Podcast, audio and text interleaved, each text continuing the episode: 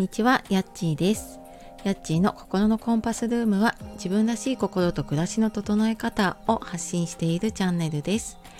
本日もお聴きくださいましてありがとうございます。えー新年度かな新しい月が始まって、え新しい週の始まりですがいかがお過ごしでしょうか、えー私もね先週旅行から帰ってきて、まあ、その後ちょっと、えー子供のね新年度新学期 あの入学に向けてねちょっといろいろ準備をしたりとかしていました。でまあそんな中でちょっと週末にねあの子供の部屋を片付けていて、まあ、ちょっといろいろね思うところだったりとか、まあ、こんな風にしたら片付いたなっていうことがあったので、えーちょっと自分の記録にもなるかなっていうのと、まあ、うち小学校からね中学校に上がるタイミングだったので、まあ、あの何かの参考になる方がいればと思ってちょっとお話をしようかなと思います。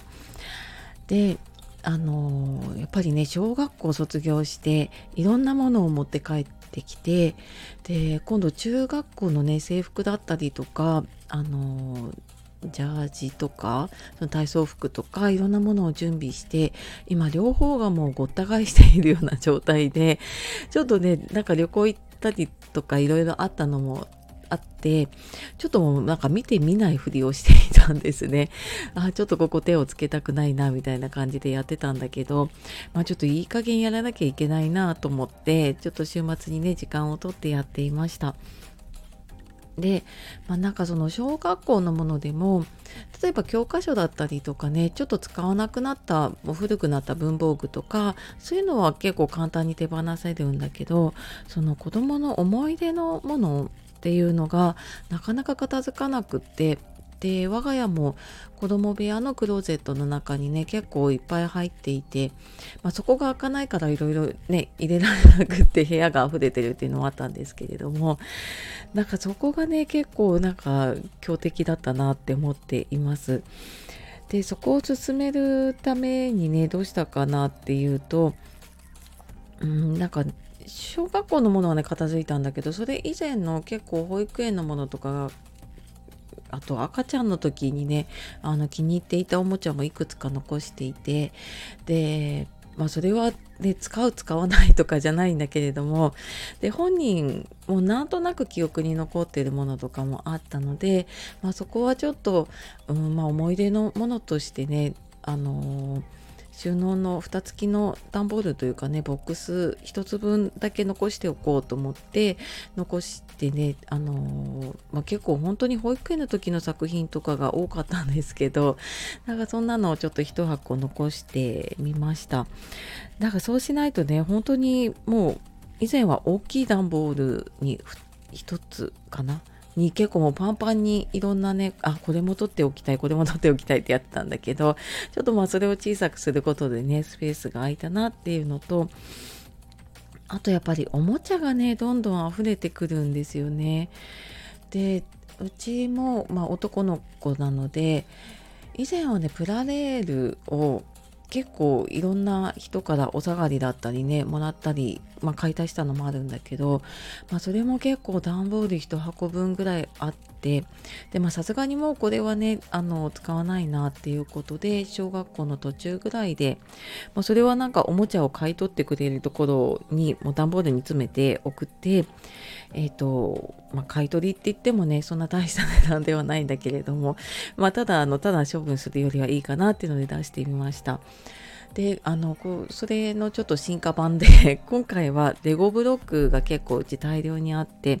でそれをどうしようかなと思った時に、まあ、そのおもちゃの買い取りのところもあるんだけれどもなんかレゴを専門で買い取っているところがあって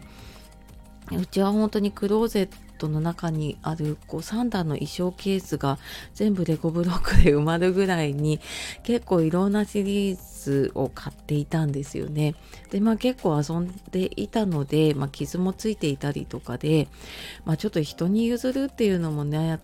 うん、難しいかなと思ったのでちょっと買い取ってくれるところであのレゴ買い取りをやってくれるところがねあってレゴ買取センターみたいなところかなでもうそこは重さで買い取ってくれるっていうのでもうそこもあの段ボールにいろいろ詰めてであのレゴの人形っていうかねこうフィギュアだけはちょっと値段が高くなるらしいんですよ。なんかそれだけちょっと別で取って、えっ、ー、と、もうそれも段ボールに詰めて、昨日、えー、家からやっとですね、宅急便取りに来てもらって家から出しました。っていうのが片付いていくとね、結構スペースが空いていって、で、あとはなんかちょこちょこっとした本とか、で、なんか一時ね、鬼滅の刃とかハマっていたのでその漫画とか買っていたりとか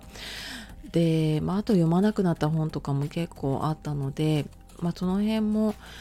うんまあ、結構やっぱね子供が読んだものだとなかなかねメルカリとかでも売れないなと思ってでうちはブックバリューっていうところもう本を詰めて出すとえっ、ー、とまあ、買い取ってくれて買い取れないものとかは、えっ、ー、とどこか海外とかにね出してくれるようなところにもうまとめて出す時はねそういうところに出しちゃっています。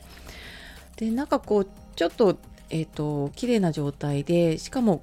こう全全巻までいかなくてもねある程度こう揃っているような本とかはねメルカリで出して、まあ、それでダメだったらねまたちょっとまとめて出すとかねそんな感じでやったりしています。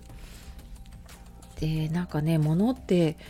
うんなんか物自体には何もないんだけれどもそこにいろんなね思い出だったり感情とかがくっついているので結構ね片付けてエネルギー使いますよね。でなんかそれも自分のものだったら自分で割り切ればいいんだけど子供のものだったりとかするとなかなかそこね手放せなかったりするんだけどやっぱり年数が経っていくと以前は手放せなかったものとかでもあもうなんかそろそろいいかなって思えるものがね出てきたりしました。なのでなんか前にねちょっと一時断捨離をしていてで結構無理やり物を減らした時があったんだけどなんかそうするとね自分の中であなんか取っておけばよかったなみたいなのがあってでそこからなんかその使わないものとかじゃなくてねこう思い出として取ってるものって、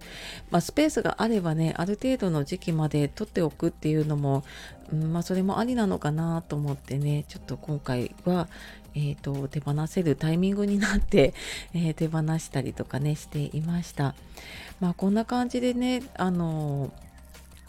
まあ、いろんな今ね便利なサービスもあるのでねあの一気に片付ける時にはそんなものとかも使ったりすると、まあ、ちょっとしたねお小遣いになると それも片付けの励みになったりとかするのでね、まあ、そんな感じでちょっと新年度の準備を、まあ、子供を整えてそして自分も整えて やっていければなと思っております、えー、春休み中のねお父さんお母さんいると思うんですけれどもあともう少しね頑張って乗り切っていきましょう。はい。では、えー、今日も最後までお聴きくださいましてありがとうございました、えー、素敵な一日をお過ごしください。じゃあまたね